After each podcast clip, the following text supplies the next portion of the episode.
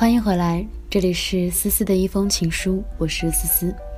今天我捧着叶朗先生选编的这一本文章选读，给大家分享了几篇在这本书里面出现过的我很喜欢的文章。在节目开场的时候，我说到过，这本书里面有很多不一样的题材，其中有一个题材是我非常喜欢的，就是描写人物，包括人物素描、人物悼念和人物回忆。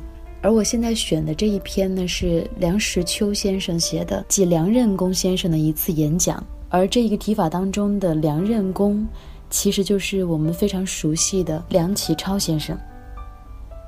梁启超号任公，所以当时学者常常称他为梁任公先生。梁实秋是这样写的，他说：“梁任公先生晚年不谈政治，专心学术。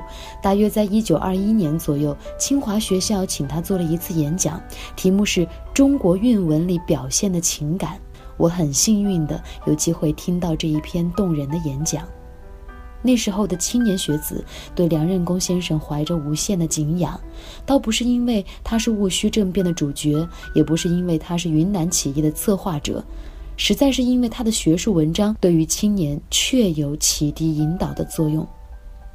过去也有不少显宦以及叱咤风云的人物立校讲话，但是他们没有能够留下深刻的印象。任公先生的这一篇演讲稿后来收在《饮冰室合集》里，他的讲演是预先写好的，整整齐齐地写在宽大的宣纸制的稿纸上面。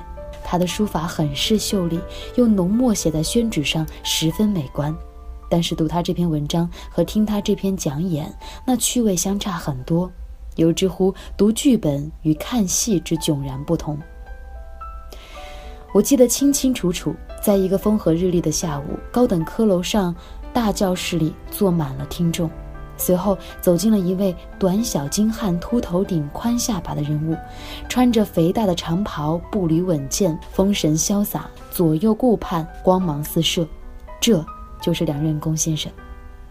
他走上讲台，打开他的讲稿，眼光向下面一扫，然后是他的极简短的开场白，一共只有两句。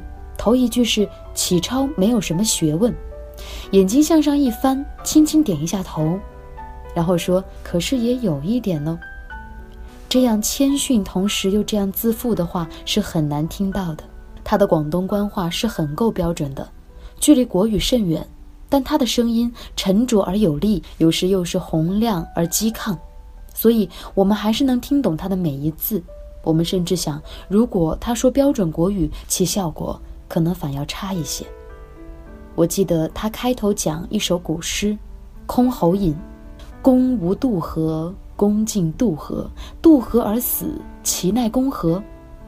这四句十六字，经他一朗诵，再经他一解释，活画出一出悲剧，其中有起承转合，有情节，有背景，有人物，有情感。我在听先生这一篇讲演后约二十年，偶然获得机缘，在毛巾渡后船渡河。但见黄沙弥漫，黄流滚滚，景象苍茫，不禁哀从中来，顿时忆起先生讲的这一首古诗。先生博闻强记，在笔写的讲稿之外，随时引证许多的作品，大部分他都能背诵得出。有时候他背诵到酣畅处，忽然记不起下文，他便用手指敲打他的秃头，敲几下之后，记忆力便又畅通，成本大套的背诵下去了。他敲头的时候，我们屏息以待；他记起来的时候，我们也跟着他欢喜。先生的讲稿到紧张处便成为了表演，他真是手之舞足之蹈，有时掩面，有时顿足，有时狂笑，有时叹息。听他讲到他最喜欢的桃花扇，讲到高皇帝在九天，不管那一段，他悲从中来，竟痛哭流涕，不能自已。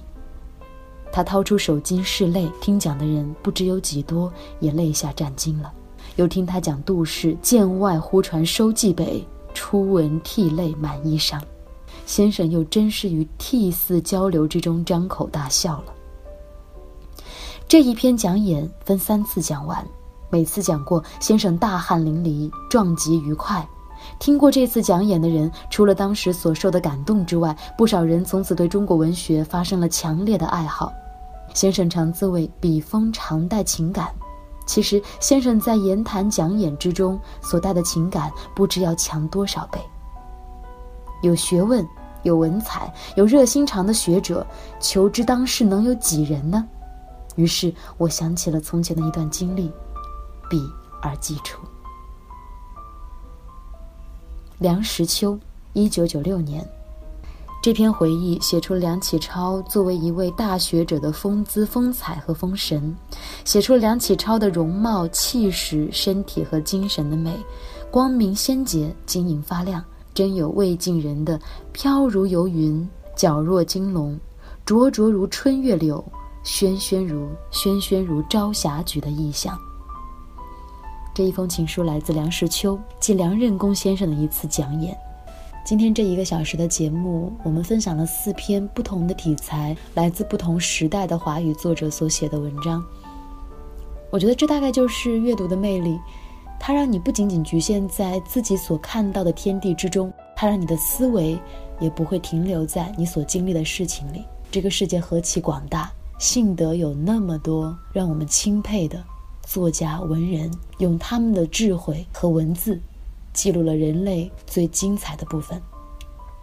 感谢你今天的陪伴，思思的一封情书，明晚见。